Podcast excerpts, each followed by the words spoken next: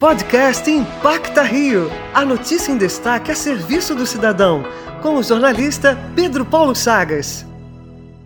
Em quase duas décadas de existência, o Concausa se tornou peça fundamental para a promoção de direitos na Baixada Fluminense. A ONG, entre outras ações, oferece suporte para outros projetos sociais da região. Criador do Concausa, Adriano Dias afirma que nada disso seria possível sem a disposição das pessoas de fazer acontecer na vida de quem mais precisa. Na verdade, a gente tem uma maneira, talvez muito própria, de atuar.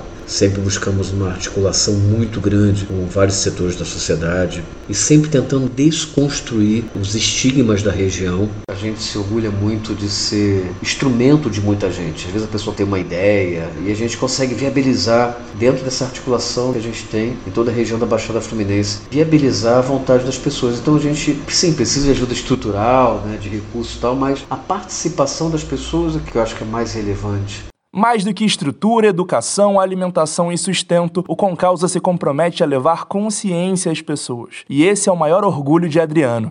O princípio da instituição é exatamente esse. Quando a gente fala, às vezes, do, do, acesso à educação, não é só a educação formal. Sempre fomos muito mal educados na sociedade como um todo, a, a sermos racistas, misóginos, xenofóbicos. Então, muito da função da gente é mostrar para aquela pessoa que ela tem direito sim Siga-os no Instagram, concausa.dh.